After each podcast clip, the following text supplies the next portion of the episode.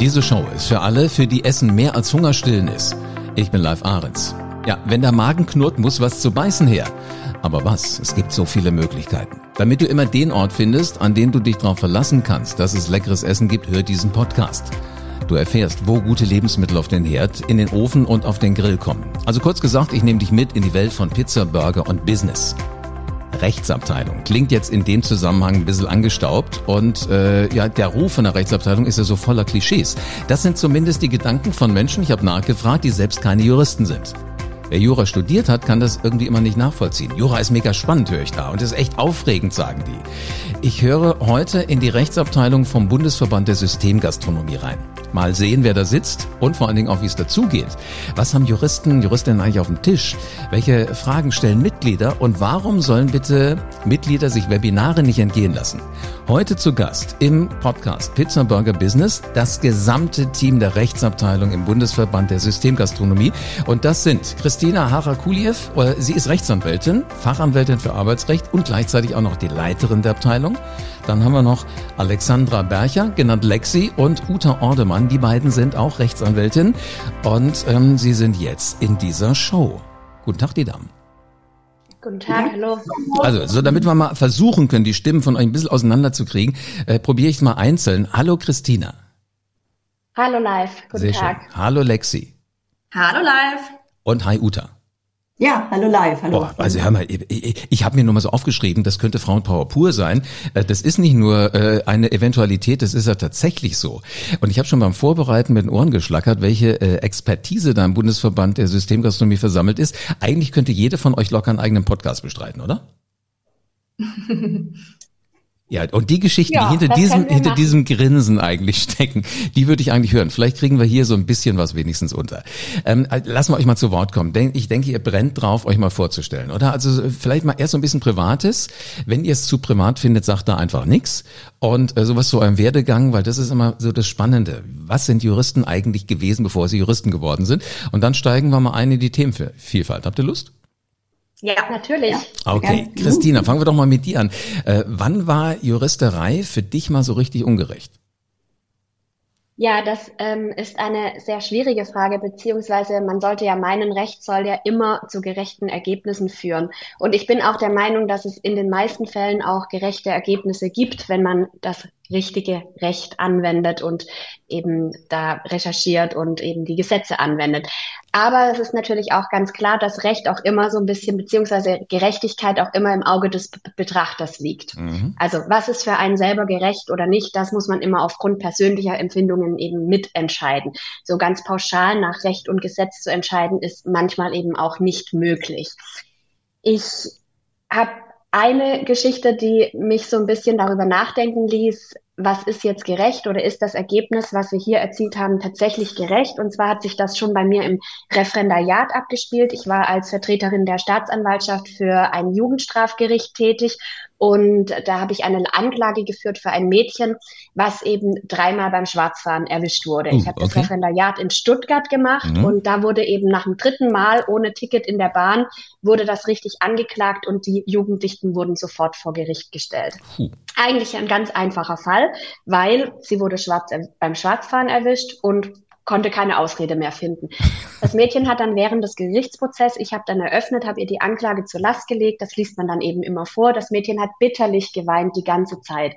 Und während des Prozesses hat sich herausgestellt, dass eben dieses Mädchen kein Geld für die Fahrkarte von ihrer Mutter bekommt. Und die Fahrkarte in Stuttgart wird immer von der Schule bezahlt. Das heißt, die Mutter hat nicht das Geld von der Schule für die Fahrkarte für ihre Tochter aufgewendet, sondern hat das für sich selber verwendet, wofür auch immer. Das hat der Richter ein, wie ich damals fand, sehr, sehr netter und feinfühliger älterer Mensch, der wirklich Mhm. da super gut ranging an die Jugendlichen, hat das rausgefunden und hat natürlich der Mutter einen riesen Einlauf verpasst. Nun, dann ging es darum, das Mädchen hat ja eine Straftat begangen. Man Mhm. muss sie bestrafen. Sie hat dann auch Sozialstunden aufgebrummt bekommen. Ich habe dann überlegt, wie kann man das abmildern. Ich habe ihr dann vielleicht nicht ganz so viel gegeben, wie man oder beantragt ihr zu geben, wie man sonst gemacht hätte. Aber sie hat tatsächlich eine Strafe dafür bekommen. Und da kann man sich dann zu Recht fragen, ja, sie konnte ja nichts dafür. War das jetzt gerecht, dass sie mhm. dafür bestraft wurde, für dieses Verhalten? Aber man sieht eben, das liegt im Auge des Betrachters und es geht natürlich auch nicht, dass man, egal aus welchem Motiv auch immer, eine Straftat begeht. So aus dem Bauch raus hätte ich jetzt auch gesagt, da muss die Mutter mal ein bisschen sozial äh, ja, kriegen, ja? Absolut. Absolut, aber der Richter hat ja auch einen ordentlichen Einlauf verpasst. Also ich war ganz beeindruckt. okay, sag mal, äh, also man sieht ja, das eine ist halt das Recht und das, was ihr, was ihr auf Basis von von den Gesetzen und so weiter macht, aber das andere ist halt das aus dem Bauch. Jetzt habe ich gelesen, du hast ein paar Geschwister. Wie viel wart ihr zu Hause? Ja, also tatsächlich sind wir sechs Kinder insgesamt. Ich habe fünf Geschwister. Ich bin die älteste, also ich habe fünf jüngere Geschwister. Das heißt, da war immer viel Action. Jetzt mal gefragt, äh, so ich habe manchmal das Gefühl gehabt, wir waren zwei. Das ging auch nicht immer so gerecht zu. Was krieg ich, was kriegt meine Schwester, was kriegt meine Schwester, was krieg ich? Wie ist denn das bitte bei sechs? Das ist absolut genau dasselbe, würde ich sagen. Also ist ja schon ein bisschen her, aber aus meiner Erinnerung war das natürlich mitnichten immer gerecht. Mhm. Also ähm, bei Streitigkeiten unter den Geschwistern wurde dann einfach immer aus unserer damaligen Sicht einer bestraft, der immer am wenigsten dafür konnte. Der durfte dann zum Beispiel die Lieblingsserie im Fernsehen nicht mehr ansehen und ähm, war aber der Meinung, dass der andere ja schuld gewesen ist. Also das sieht man ganz deutlich. Das ist tatsächlich immer eine Frage des Betrachters. Hm, was wird denn mal so, was wird denn mal, wird denn mal so gekocht? Ja, das Lieblingsessen von eins, zwei, drei, vier, fünf oder sechs. Wobei heute hättet ihr kein Problem mehr. Ihr wisst ganz genau, wo es im Bundesverband System Astronomie für jeden was zu beißen gibt. Richtig. Lass uns mal weitergehen in der Runde. Lexi, ist Jura bei dir eher Hobby oder eher Beruf? Ja, also tatsächlich, ich würde sagen, schon von beiden so ein bisschen was. Also ich meine, man studiert das ja irgendwo, vor allem dieses doch sehr, sehr lange, langwierige und nicht immer ganz einfache Studium, schon auch, um dann später halt mal damit sein Geld zu verdienen. Also mhm. das natürlich in erster Linie, würde ich sagen, Beruf, aber ähm, gleichzeitig ist es ja auch so, man, man sucht sich das Studium ja aus, weil man eben ein gewisses Interesse für, für das einzelne Gebiet hat.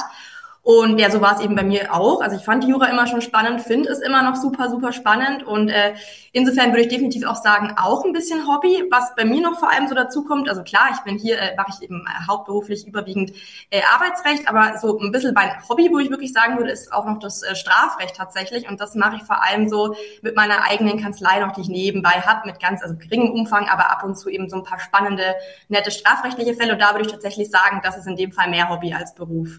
Jetzt finde ich das Witzige bei dir, kann das sein, dass deine Eltern schon ganz früh sicher waren, dass du mal Jura studieren wirst? nee, eigentlich gar nicht. Also das war immer, also ich wurde da auch irgendwie so überhaupt nicht äh, gelenkt oder ich äh, auch gar keine Berührungspunkte mit Jura gehabt, weil meine Eltern sind beides Nicht-Juristen, also Arzt und Lehrerin. Und äh, das ging bei mir immer ganz lange. Mal wollte ich dann Ärztin werden, dann war es doch wieder Lehrerin. Also das war irgendwie noch gar nicht vorhersehbar oder gefestigt oder so. Aber ähm, ja, als es dann eben soweit war und darum ging, da waren sie auf alle Fälle ganz begeistert, weil ja so ein Hausjurist kann ja nicht schaden. Äh, deswegen ja, war es ganz, ganz willkommen, dass ich das Studium begonnen habe. Ja. Also ich dachte, dass deine Eltern vielleicht auch schon was auf der Agenda hatten, weil wenn man seine Tochter Alexandra nennt, weißt du, da, da steckt ja förmlich Lex, Lexi schon mit drin. Ja, also lustigerweise diesen Spitznamen Lexi, da sind noch nicht meine Eltern drauf gekommen. Das war dann erstmal mein, mein Nachbars äh, Spielkamerad, der hat mich zum ersten Mal Lexi genannt. Ich glaube natürlich nicht unbedingt mit dem äh, Hintergedanken, dass da vielleicht mal irgendwie äh, Lexleges äh, äh, Recht dahinter stecken könnte. Aber in der Tat, ja, es ist auf alle Fälle vielleicht nicht ganz unpassend, dass da so eine gewisse Bedeutung dahinter steckt. Wobei ich natürlich sagen würde, Lexi steht jetzt definitiv nicht nur für, für Jura. Also da ist noch einiges anderes dahinter. Jetzt hast du gesagt, Ärztin, Lehrerin wäre durchaus auch was Mögliches gewesen. Aber aber es war dann die Juristerei. Es sind ja irgendwie immer Menschen, die uns beeinflussen. Du hast gesagt, deine Eltern haben nichts damit zu tun. Gab es ja. irgendeinen Nachbarn, der gesagt hat, äh, wir bei mir in der Kanzlei geht's immer spannend zu oder wer, wer hat dich da beeinflusst? Ja, tatsächlich eigentlich ganz lustig. Also äh, kurz vor meinem Abitur, wo dann eben auch so die, die Frage losging, okay, was, was macht man danach? Da hatte ich eben meinen ersten Freund und äh, der war damals schon fertiger Jurist und hat mir immer erzählt von seinen tollen Verfahren, von seinem Spannenden, was er da alles macht und fand es da auch schon immer sehr faszinierend mit dieser Umgang mit dem, mit dem Recht im Gesetz und eben, ich fand es auch ganz cool, so, ja, Recht haben, wenn man genau weiß, wie das so lang geht. Ähm, und ich war dann noch mal im publiken äh, äh, Mathe-Gleichungen lösen und das fand ich dann alles ein bisschen blöd und da war für mich mich klar, okay, ja, ich will da auch Jura studieren. Habe ich dann eben auch gemacht. Also der, der erste Freund ist dann nicht geblieben, aber eben das Jurastudium, ja. Witzig. Erinnerst du dich jetzt bei jedem Fall, den du hast, an ihn? Nein, Gott sei Dank. Mein jetziger Freund ist auch Jurist, also äh, vielleicht eher an den. Äh, ja. Verstehe, ja, sehr schön. Uta, du bist die Dritte im Bunde. Ähm, was bitte hast du als Juristin in einer Zeitungsredaktion gemacht? Ja, das war ganz spannend. Also ich konnte direkt nach dem ersten Examen der Referendarstelle, also eine, ähm, für Referendare gab es so eine Personalstelle und die hat eine Stelle bei der Mopo ausgeschrieben. Und da bin ich dann hin und habe mich vorgestellt und bin gleich genommen worden. Und hatte dann, wie gesagt, die ganze Referendarzeit neben auch bei der Mopo gearbeitet. Ich muss zu meiner Entschuldigung sagen, damals gehörte sie noch zu Gründer und Ja, hat dann so einen gewissen, noch seriösen Anstrich dadurch gehabt. und äh, naja, da bin ich gleich so ins tolle Leben gekommen. Nicht? Und äh, war wirklich eine sehr spannende Zeit. Also in der Redaktion saßen ja, wir haben immer gesagt, die Enkel Hemingways, nicht? Und äh, äh, die natürlich von den Bürokraten in der Rechtsabteilung immer gestoppt wurden, wenn sie wieder irgendeine Gegender oder irgendwas veröffentlichen wollten, wo wir dann mhm. nachher wieder Gegendarstellungen dann auf den Tisch bekamen, die wir dann irgendwie versuchen mussten, dann wieder wegzubekommen, damit es nicht zu teuer wurde. Also es war, ja, und da habe ich eigentlich so auch meine, mein Febe so für das Arbeitsrecht entdeckt. Ne? Es war ja so die, war ja in der Abteilung Personal und Recht, habe die Leiterin der Abteilung und die Geschäftsführung unterstützt und naja, und es war eben auch, natürlich kann man sich vorstellen, im Tageszeitungsgeschäft war immer unheimlich viel los. Ne? waren ja auch etwas extreme Typen auch dort. Nicht? Also wie gesagt, die Journalisten, die sehr mhm. freiheitsliebend war, der Betriebsratsvorsitzende, der immer mit seinem Tarifvertrag durch die Redaktion rannte und äh, wollte, dass nun alles beachtet wird, aber es hat die alles nicht sonderlich interessiert. Also es sind sehr viele Gegensätze aufeinander gestoßen und es war aber wirklich auch eine sehr, sehr spannende Zeit. Ne? Mhm. Das höre ich da schon raus. Ja, wahrscheinlich können wir daraus wirklich eine ganze Podcast-Reihe machen. Ja, nicht nur eine Podcast-Folge, eine ganze Reihe mit den Geschichten, die da so rauskamen. Ähm, wie hast denn du dich in der Hafenstadt damals gefühlt und eingelebt? Ja, also erst muss ich sagen, war das so ein kleiner Kulturschock. Ich bin ja nach fünf Jahren dann so, nach 100 Jahren und sehr modernes Gebäude, bin ich dann in die Hafenwirtschaft gewechselt und saß dann, ich weiß noch, die erste Woche in einer Kantine eines Hafenunternehmens und da wurden Seemannslieder gespielt und es standen so lauter kleine Flaggen so auf dem Fenster und ich habe wirklich gedacht, also ich bin hier 100 Jahre zurückversetzt, nicht? Also das war so mein erstes Erlebnis und aber ich muss sagen, das hat sich dann nach kurzer Zeit, muss ich sagen, auch komplett gewandelt. Also es ist auch jetzt hier eine sehr, sehr moderne Branche und ähm, und auch sehr handfest. Und äh, wie gesagt, es ähm, war nur erst dieser wirklich von modernes Medienunternehmen in die Hafenwirtschaft. Ist natürlich auch eine sehr konservative Branche.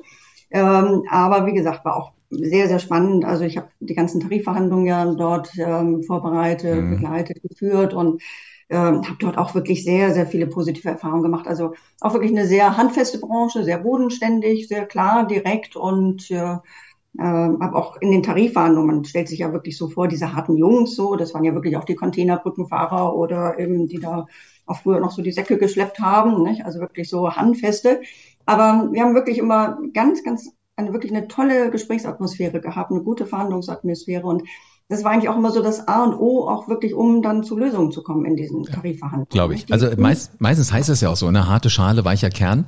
Nach außen genau. hin natürlich ein bisschen tougher, aber dann kann man schon gucken, wie es da irgendwie zugeht. Mhm. Äh, lasst uns doch mal den Jura-Bereich vom Bundesverband der Systemgastronomie ein bisschen beleuchten. Äh, Christina, wie sieht denn der Alltag in der Rechtsberatung bei euch aus? Ja, der Alltag sieht wirklich sehr, sehr abwechslungsreich aus. Also wir machen ja Rechtsberatung, das heißt, die Unternehmen sind bei uns beim Bundesverband direkt Mitglied. Mhm. Das heißt, die rufen wirklich mit ihren ganzen Alltagsproblemen einfach bei uns an oder schreiben E-Mails.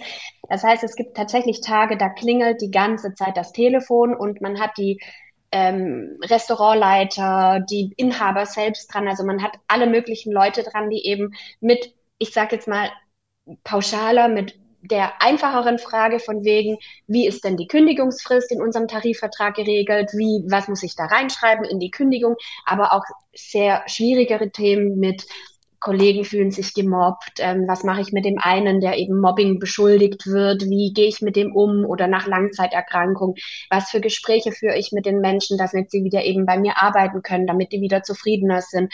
Also man bekommt so den ganzen Betriebsalltag von unseren Mitgliedern mit, von morgens bis abends. Also alles, was die beschäftigt, mit diesen Anliegen wenden die sich an uns. Ja, also das Meistens jetzt... per Telefon, aber auch ähm, per E-Mail. Okay, was ist dir lieber, E-Mail oder Telefon? Also ich liebe den persönlichen Austausch mit den mhm. Menschen einfach. Deshalb ist es oftmals so, dass selbst wenn ich eine E-Mail-Anfrage bekomme, dass ich dann anrufe und auch nochmal nachfrage, wie war denn das genau? Können Sie mir das nochmal näher erläutern? Weil ich es immer besser finde, man tauscht sich aus. Meistens ist es so ein Zwischenspiel. Auch wenn wir telefonieren, ist es dann oft so, dass ich das Gesprochene nochmal kurz zusammenfasse oder zum Beispiel irgendwelche Musterarbeitsverträge nachschicke, wenn die Fragen zu einem Arbeitsvertrag haben. Einfach, dass die dann auch nochmal schwarz auf weiß das haben und nochmal nachschauen können. Weil so spricht man miteinander, dann hat man den netten Kontakt am Telefon, ähm, kann nachfragen, wenn was unklar ist. Man hat ist einfach direkt an der Leitung quasi, aber dann lässt man das sacken und dann weiß man vielleicht nicht mehr genau, wie ist, hat sie das jetzt nochmal gesagt und dann können die Leute eben auch noch, immer nochmal in ihr E-Mail-Programm nachschauen und okay. nachsehen, damit sie, damit das alles gut läuft. Also im genau. Grunde genommen, ihr seid so diejenigen, die auch so ein bisschen dirigieren, die unterstützen, die sagen, wenn ihr irgendwas Rechtliches ja. habt, ruft bei uns an, bevor irgendwas schief geht. Gibt es denn noch weitere Serviceleistungen, ja. die ihr bietet?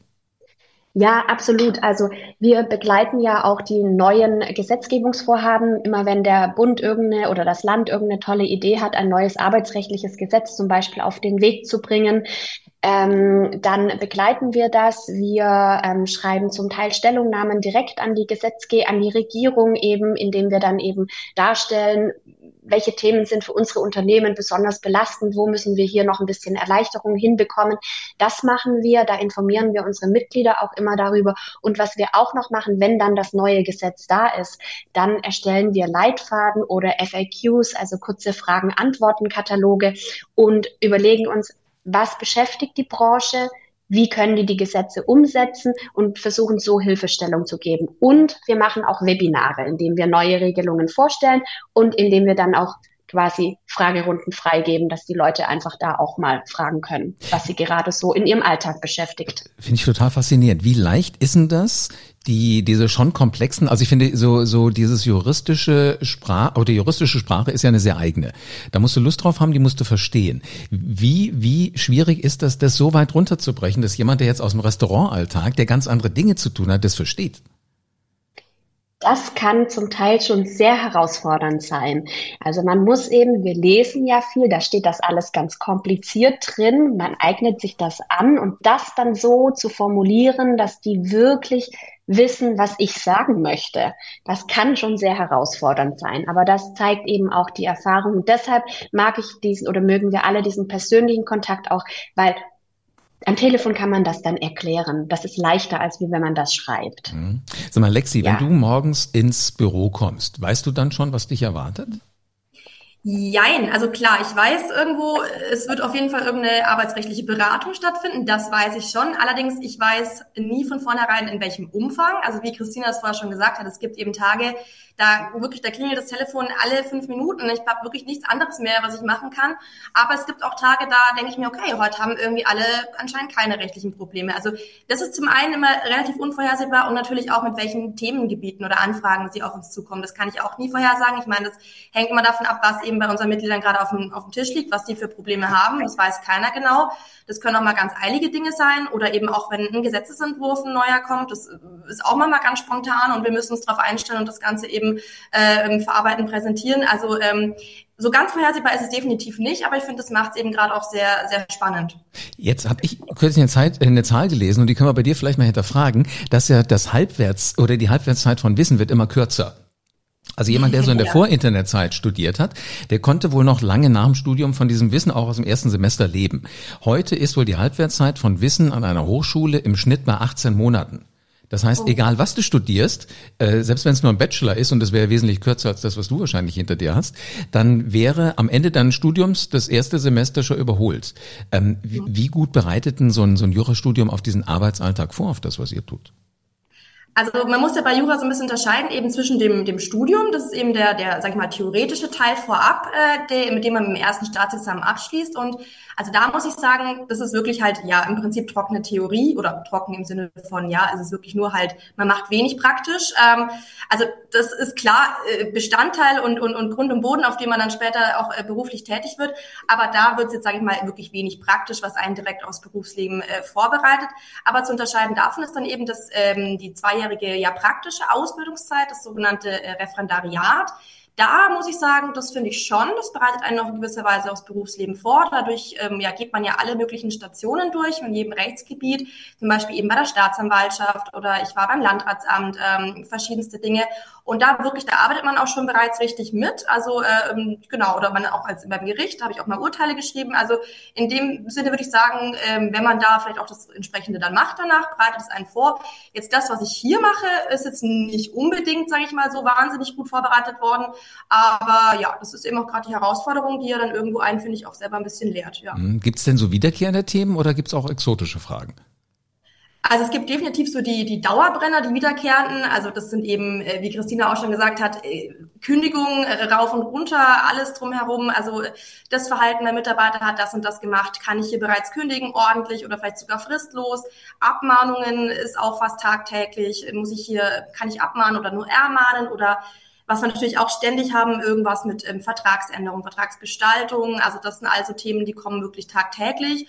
Aber klar, auch die exotischeren Themen, also gerade im Bereich, würde ich mal sagen, Ausländerrecht, äh, zum Beispiel so eine Frage, jemand mit zwei doppelter Staatsangehörigkeit, Visum, wonach richtet sich das? Sowas ist natürlich super exotisch oder ähm, ja, auch im Arbeitsschutz zum Beispiel sind einfach Themen, die, die habe ich davor auch noch nie gehabt, also noch nicht im Studium oder im Referendariat. Das sind dann schon eher so die Exoten. Finde ja. ich hochinteressant. Also ähm, ich merke zum einen, was ihr in der Birne habt und auch was ihr für eine Power tatsächlich habt.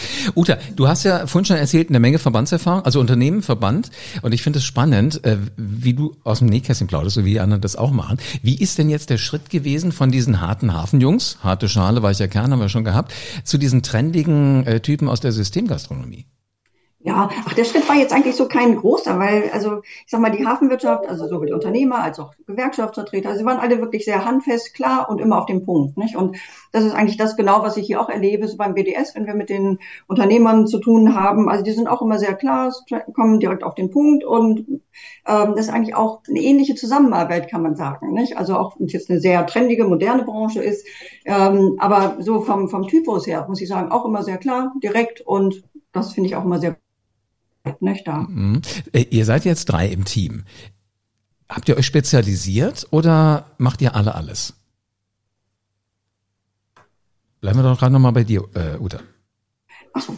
Ja, also ja, also wir, wir, letztendlich muss jeder alles machen, nicht? Und mhm. ähm, wir vertreten uns ja auch alle gegenseitig und wenn jetzt mal auch auswärtige Termine oder Urlaub ansteht, ähm, also jeder ist in allen Themen drin, das ist uns ganz wichtig. Und äh, aber mein besonderes Steckenpferd ist einfach das ähm, Tarifrecht, Tarifpolitik und das ist natürlich auch so ein Kernelement des Verbandes, ähm, die Tarifwerke und auch die Tarifverhandlungen und ähm, ja, das mache habe ich wie gesagt seit 20 Jahren jetzt gemacht und ich liebe einfach auch so diese ja dieses Zusammenspiel, Zusammenwirken mit den Gewerkschaften und äh, ja diese Verhandlungssituationen und hängt ja auch immer sehr viel von ab. Und aber wie gesagt, das A und O, wie ich schon sagte, ist immer diese gute Gesprächs- und Verhandlungsbasis.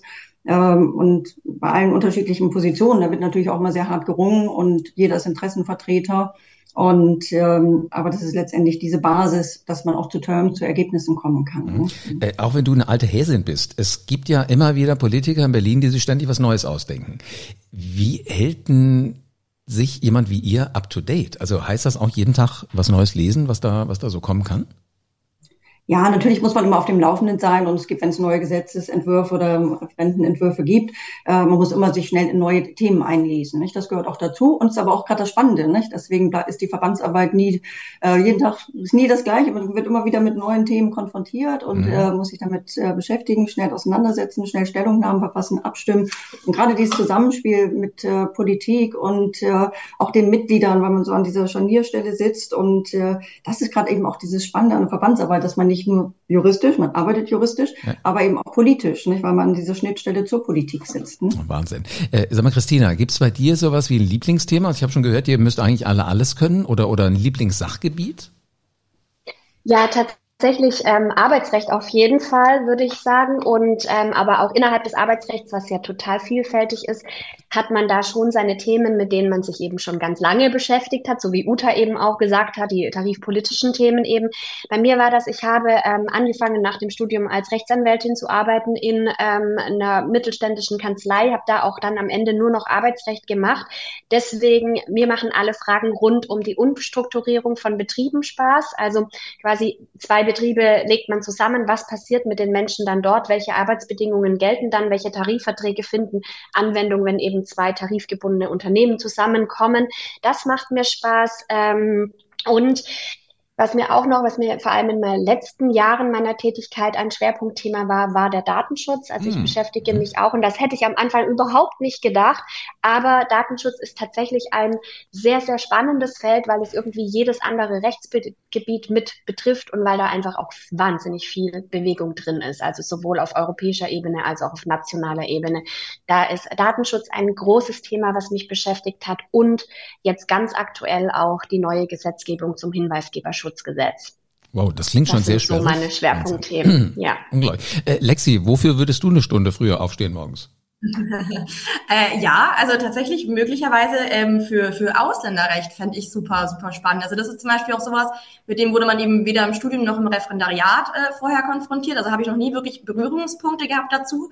Aber hier dann doch immer mal wieder, relativ häufig. Deswegen, ich habe mir das äh, hier so ein bisschen angeeignet und gemerkt, dass ich das doch echt spannend finde. Vor allem, weil da halt irgendwo dann auch meistens immer irgendwie so Schicksale dahinter äh, stehen. Und das, äh, ja, finde ich irgendwie, finde ich ganz, ganz, ganz toll.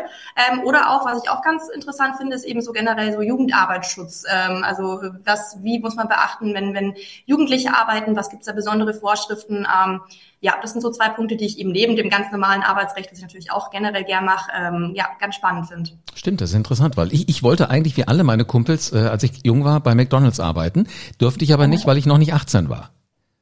Ja. Also hat aber sowohl Burger King als auch Kentucky, die haben gesagt, äh, wir täten das schon tun. Und ja, also darf man auch, aber eben nur in einem bestimmten begrenzten Umfang. Also nicht ganz so lange, nicht ganz so viel, wie es äh, Erwachsene dürfen, ähm, aber es ist nicht ausgeschlossen. Und ich kann mich noch erinnern, die Zeit war extrem lustig. Von Burger King habe ich tatsächlich sogar noch meine Abrechnung hier von vor. ist schon länger her. Ähm, Uta, was ist denn so dein Thema? Tarif oder gibt's da auch noch was weiteres, wo du sagst? Nein, das ist schon die gesamte Palette des Arbeitsrechts. Nicht? Also mhm. ähm, wie gesagt, also da kann ich jetzt nicht sagen, dass ich dann ein besonderes, aber natürlich die tarifpolitisch, alle tarifpolitischen Fragestellungen, die sind so mein besonderes Lieblingsthema. Also alles, was kollektives Arbeitsrecht halt letztendlich anbelangt. Okay. Ne? Das ist, hm. Jetzt fragt man sich natürlich, was macht ihr eigentlich, äh, wenn ihr mal tief durchatmen wollt? Christina, ist das richtig, dass du schon ein Buch geschrieben hast? Ja, das ist äh, richtig. Und zwar ähm, das Buch, das Thema hatte ich eben auch angesprochen. Das Buch dreht sich um ein neues Gesetz und zwar das Hinweisgeberschutzgesetz. Mhm. Das habe ich bei meiner ähm, vorherigen Tätigkeit eben auch betreut, dieses Thema. Hat angefangen mit einer Richtlinie, die auf der EU-Ebene kam und dann wurde mir angeboten, ob ich nicht dazu vielleicht ein Buch schreiben möchte. Und das Buch ist aufgebaut wie ein Leitfaden für alle die Unternehmen, die jetzt aufgrund der neuen gesetzlichen Regelung eben Kanäle für die Meldung von potenziellen Verstößen innerhalb eines Unternehmens melden wollen. Und ähm, da müssen jetzt die Unternehmen sogenannte Hinweisgeberkanäle einrichten. Dazu waren sie bisher nicht verpflichtet und dieses Gesetz sieht jetzt für bestimmte Unternehmen eben diese Verpflichtung vor. Und über dieses Thema habe ich eben ein Buch geschrieben, das kommentiert so ein bisschen die neuen gesetzlichen Regelungen, soll aber in erster Linie einen Leitfaden für die verpflichteten Unternehmen darstellen. Ähm, das Buch heißt Das neue Hinweisgeberschutzgesetz, gesetzliche Rahmenbedingungen und Hinweise für die betriebliche Praxis. Und jetzt als kleine Werbung, man kann das natürlich auch ähm, kaufen über die Arbeitgeberbibliothek unter www.arbeitgeberbibliothek.de, aber das kann man auch bei Amazon kaufen. Es ist, wie gesagt, nicht jetzt ein großes Buch, aber es ist einfach ein Leitfaden und hilft so ein bisschen bei der Umsetzung der neuen gesetzlichen Regelungen. Okay, ja. Titel und Link packen wir nachher mit in die Shownotes rein. äh, auf alle Fälle du, man weiß nie, wer so einen Podcast nachher hört. Jetzt ja, gehen wir aber zu den anderen beiden. Ähm, ihr seid ja auch journalistisch unterwegs. Lexi schreibt ähm, mit einer Rechtskolumne und Uta, du hast ja bereits in der frühen Karriere für die Mopo auch geschrieben, also nicht nur im Hintergrund gewirkt. Ähm, wie, wie kommt das? Also, ja, also wie gesagt, mir liegt einfach so, ich, wie gesagt, ich glaube, es liegt so ein bisschen im Blut, das habe ich einfach so mitbekommen. Also ich liebe einfach so zu formulieren und äh, Texte passend zu machen, dass sie schlüssig sind und äh, äh, hoffentlich auch schwungvoll, auch gut zu lesen. Das ist, glaube ich, einfach so eine Gabe, die man vielleicht auch mitbekommen hat und äh, die man vielleicht im Laufe des Lebens oder auch der Juristerei, die, wo man sehr strukturiert auch arbeiten muss, dann auch verfeinert. Und ja, es ist einfach so mein natürliches Element, nicht? Was, wo ich mich gern bewege sehr cool. Lexi, wie, wie kommst du zu einer Rechtskolumne? Ja, tatsächlich eigentlich ganz, ganz simpel. Also der BDS hat ja eben ja gute Kontakte zu so verschiedenen Plattformen, darunter eben auch die, die sogenannte Hoga-Page, wo eben unsere Rechtskolumne äh, äh, zu, zu lesen ist. Und da wurden wir eben vor einiger Zeit angefragt, ob wir dann nicht Lust hätten, ähm, da sowas monatlich so einen Beitrag zu machen. Ähm, und da haben wir uns eigentlich gefreut und gesagt, na klar, warum nicht? Weil, also auch bei mir, für mich persönlich kann ich sagen, ich schreibe sehr, sehr gerne, ähm, auch immer schon. Ähm, früher tatsächlich in der Schulzeit ganz gerne Gedichte, ist natürlich jetzt nicht ganz das, was ich jetzt schreibe, aber trotzdem, also so generell Schreiben fand ich immer sehr, sehr spannend und deswegen bin ich auch ganz froh, äh, das jetzt hier so ein bisschen noch weiter ja, ausbauen zu können. Ich stelle mir gerade vor, wie eine Kolumne mal in Gedichtform äh, aussehen würde, wenn es um juristische Sachverhalte geht. Kann man ja probieren, ne? Also Schon? vielleicht bestimmt ganz spannend. Äh, bitte spätestens, wenn das kommt, machen wir eine extra Folge hier und das hätten wir dann nur als einziges, was wir da vorstellen. Fände ich, fände ich sehr, sehr spannend. Ähm, Uta, du hast ja gesagt, äh, für dich war das eigentlich schon immer klar, es muss Jura sein. Wenn du Juristin werden wolltest, vermisst du da nicht so ein bisschen das Gericht? Ach, also ja, ich, jein. Also wie gesagt, ich bin ja auch nebenbei noch als Anwältin tätig und bin gelegentlich da auch mal bei Gericht, aber äh, ich versuche es eigentlich, muss ich gestehen, auch immer zu vermeiden, weil ich sage, die meisten Vorgänge oder Streitigkeiten kann man eigentlich am besten außergerichtlich lösen. Mhm. Meistens, wenn es zu Gericht geht, dann kostet es eher mehr Geld und also es ist, glaube ich, auch, also ich versuche es immer zu vergleichen außergerichtlich und da eine gute Lösung zu finden. Ne? Und das gelingt eigentlich in 95 Prozent der Fälle immer. Ne? Okay, jetzt haben wir aber ja Lexi und Christina euch beide. Ihr seid ja schon irgendwie noch am Gericht aktiv als ehrenamtliche Richterin, richtig? Mhm. Ja, richtig. Äh, was macht ihr denn bitte da? Also als ehrenamtliche Richter ähm, sitzt man quasi auf der Richterbank neben dem Berufsrichter. Und es ist immer so, also wir sind beide am Arbeitsgericht als ehrenamtliche Richter. Da ist es so ganz einfacher Fall. Jemand bekommt eine Kündigung, legt dagegen Kündigungsschutzklage ein, dann findet ein erster Termin statt. Da wird dann geschaut, können die Parteien sich nicht irgendwie einigen. Wenn, dann, wenn dem nicht so ist, dann findet ein zweiter Termin statt. Der wird dann Kammertermin genannt und da kommen wir dann ins Spiel. Also da die Kammer bedeutet immer ein Berufsrichter und zwei ehrenamtliche Richter sitzen auf der Richterbank. Und ähm, der ehrenamtliche Richter sind immer, eine Seite ist die Arbeitgebervertretungsseite und die andere Seite vertritt die Arbeitnehmerinteressen. Und wir sind eben Arbeitgeberseite sozusagen. Das sind dann meistens Leute aus den Arbeitgeberverbänden, so wie wir, oder auch Leute aus irgendwie Personalabteilungen von großen Unternehmen, die dann das als Ehrenamt nebenher machen. Und das Sinn und Zweck ist einfach so ein bisschen, dass man ein Interessengleichgewicht reinbekommt in die Fälle, weil oftmals geht es ja auch um persönliche Belange oder wirtschaftliche Belange und da muss man so ein bisschen ein Interessengleichgewicht herbekommen. Aber wir haben als ehrenamtliche Richter tatsächlich das gleiche Stimmrecht wie der Berufsrichter. Ah, wollte gerade fragen, ob ihr sowas wie echte ja. Richter seid oder ob ihr eher so die, die äh, Assistenten oder schmückende Beiwerk seid. Dürft ihr denn dann auch mal den Hammer schlagen, so wie das im Film immer gemacht wird? Also ein Hammer gibt's leider nicht, aber es kommt tatsächlich, und das kam bei mir jetzt auch tatsächlich schon ein paar Mal vor, dass der Berufsrichter dann irgendwann meinte, ja, und Frau Harakuljew, was meinen Sie jetzt dazu? Und dann muss man mal kurz so ad hoc auch seine Meinung kundtun. Das mhm. macht man dann ohne Hammer, sondern nur mit den Worten. Aber ähm, ja, das ist spannend. Tatsächlich hat man da auch lustige Fälle zum Teil, ja. Und das ist schön, man kann wieder mal so ein bisschen Gerichtsluft schnuppern, ja. Alexi? Absolut. Absolut, ja. ja. Das ist ganz cool. Seid ihr denn noch in anderen Gremien noch aktiv? Lexi? Ich glaube, du ja, hast Ja, ne? tatsächlich ne? äh, schon, auf alle Fälle. Also wir sind in verschiedenen anderen auch ähm, Verbänden mit, äh, Mitglieder, also äh, zum Beispiel eben äh, Verband der bayerischen Wirtschaft oder äh, auch mehr in NRW verschiedene Verbände oder eben auch äh, äh Mitglied bei der BDA. Ähm, das ist natürlich auch so einer unserer, unserer wichtigsten, wo wir ganz viel Infos auch mit rausziehen äh, können und uns sehr hilfreich ist. Ähm, ja, also da sind schon einige andere Gremien noch mit dabei, die wir da mitarbeiten und auch die uns sehr, sehr hilfreich sind für unsere Arbeit. Finde ich hochspannend. Ähm, ich hätte jetzt Lust, noch mal mit so ein paar Jura-Klischees aufzuräumen. Ist das okay für euch? Klar. So, was die anderen da draußen jetzt nicht äh, sehen konnten, war, ich guckte in entsetzt bis große Augen. Sie wissen ja noch nicht, was auf Sie zukommt. Christina, fangen wir doch mal an. So auf der Arbeitgeberseite stehen. Das bedeutet ja für viele, gerade so auch für Menschen so im Volksglauben, dass ihr die Bösen seid. Ist das so? Ja, tatsächlich super, dass du das ansprichst. Das Klischee gibt es tatsächlich. Und als ich angefangen habe, für die Arbeitgeberverbände zu arbeiten, habe ich mich damit auch öfter mal auseinandersetzen müssen. Ich finde aber, das ist ein total verstaubtes Klischee, weil ich meine, es ist doch gerade wichtig, dass die Unternehmen gut laufen. Dann ist damit jedem gedient. Also dann bekommen die Arbeitnehmer eben gut bezahlte Jobs, ähm, es sind gute Arbeitsbedingungen, man hat sichere Jobs. Nur wenn das Unternehmen gut läuft, kann man eben auch dafür sorgen, dass die Gesellschaft quasi in, ich sage jetzt mal ein ganz verstaubter Spruch, Brot und Lohn steht mhm. und so eben die Familien auch versorgen können. Und ähm, das zeigt sich ja auch jetzt gerade beim BDS. Da finde ich es eben auch gut. Wir sind ja, haben ja hundertprozentige Tarifbindung. Das zeigt ja auch schon, dass wir gemeinsam mit den Gewerkschaften eben die Arbeitsbedingungen finden und faire und gerechte Arbeitsbedingungen für die Branche eben verhandeln können. Und das zeigt, man braucht eben immer beide Seiten. Das heißt, ich würde nicht sagen, dass die Arbeitgeberseite die, die böse Seite der Macht ist. die schwarze Seite. äh, ja. Uta, so eine gängige Vorstellung von einem Juristen ist es ja auch immer so ein paar Paragraphen Hafenreiter zu sein.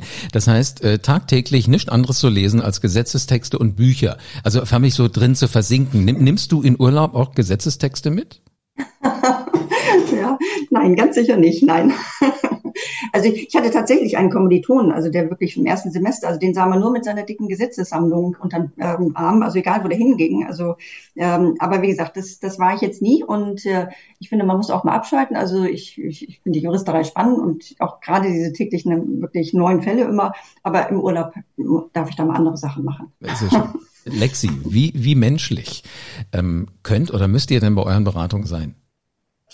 Ja, tatsächlich auch eine ganz spannende Frage. Also es ist definitiv nicht nur dieses rein äh, ähm, trockene juristische rechtliche Beraten, ist natürlich auch in erster Linie, aber es ist durchaus so, dass ich sagen kann, also bei manchen Dingen, wenn ich jetzt zum Beispiel einem Mitglied sagen muss, nee, es ist leider rechtlich eben nicht so, wie man sich das jetzt gerade wünscht, dass wir da in gewisser Weise auch, naja, in Anführungszeichen tröstend, also zumindest so, ja, es wird schon wieder besser, da kommt schon wieder was Besseres oder was, was Neues.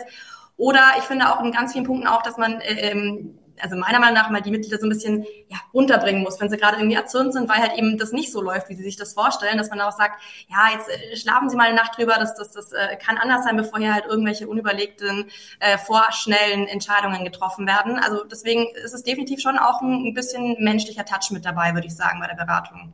Unglaublich spannende Podcast-Folge. Vielen herzlichen Dank dafür. Also mein Bild zumindest von diesen trockenen Juristen, die ihre Nase immer nur in Bücher stecken, hat sich heute komplett gewandelt. Ähm, wer, bei wem das noch nicht gezündet hat, diese Folge bitte so lange anhören, bis ihr auch zu dieser Erkenntnis gekommen seid. Ich danke euch dreien. Vielen Dank für, für eine spannende Folge und jetzt äh, auf geht's, weil die Telefone klingeln bei euch wahrscheinlich gleich wieder ohne Ende. So, das war schon mal ordentlich. Also ich habe mitgenommen, Recht ist ziemlich subjektiv oder kann subjektiv sein. Man muss es aber irgendwie sortieren und beide Seiten zueinander bringen. Und die Frage, warum man zur Juristerei kommt, ist ganz einfach. Neugier auf Themen. Äh, Lexi zum Beispiel hatte noch als Alternative zur Juristerei Ärztin oder Lehrerin. Wobei, vielleicht bringt sie ja Menschen auch mal ein bisschen was über Juristerei bei. Also so gesehen ist das ja nicht alles. Nichts draus geworden. So, und dann geht es natürlich um Tarife, es geht um neue Gesetzesvorhaben, die werden hier ganz früh gelesen. Und vielleicht kriegt auch der eine oder andere Politiker von einem von den dreien mal so einen heißen Tipp, so quasi geflüstert, wie es in der Branche wirklich zugeht, was sinnvoll wäre für so ein Gesetz. Jeder muss alles beherrschen, ist sehr spannend. Man kann sie auch in Kolumnen lesen oder ein Buch. Das ist das, was äh, Christina geschrieben hat, findest du in den Shownotes, wenn du dich vielleicht selber mit sowas beschäftigst. Also ein spannendes Team. Ich bin gespannt auf die nächsten Themen und die nächsten Podcast-Shows, vielleicht auch mit weiteren Gesprächspartnern. Mehr Einblick in die Welt der erfolgreichen Systemgastronomen gibt es hier in der nächsten Folge. Das ist persönliches Wissen von Menschen, die jeden Tag daran arbeiten, dass Essen noch leckerer wird, das Restaurantleben noch besser funktioniert. Und davon wirst du nichts mehr verpassen, wenn du diesen Podcast abonnierst. Und eine 5-Sterne-Bewertung zeigt mir, du hast Hunger auf mehr. Wenn du mehr willst als nur satt werden, dann werde doch Teil der Pizza-Burger-Business-Welt. Hier ist Platz für dich. Ähm, wer alles zur Systemgastronomie gehört, findest du auf www.bundesverband-systemgastronomie.de oder du klickst einfach auf den Link in den Show Notes. Bleibt mir nur noch eins zu sagen und das ist dann eigentlich guten Appetit.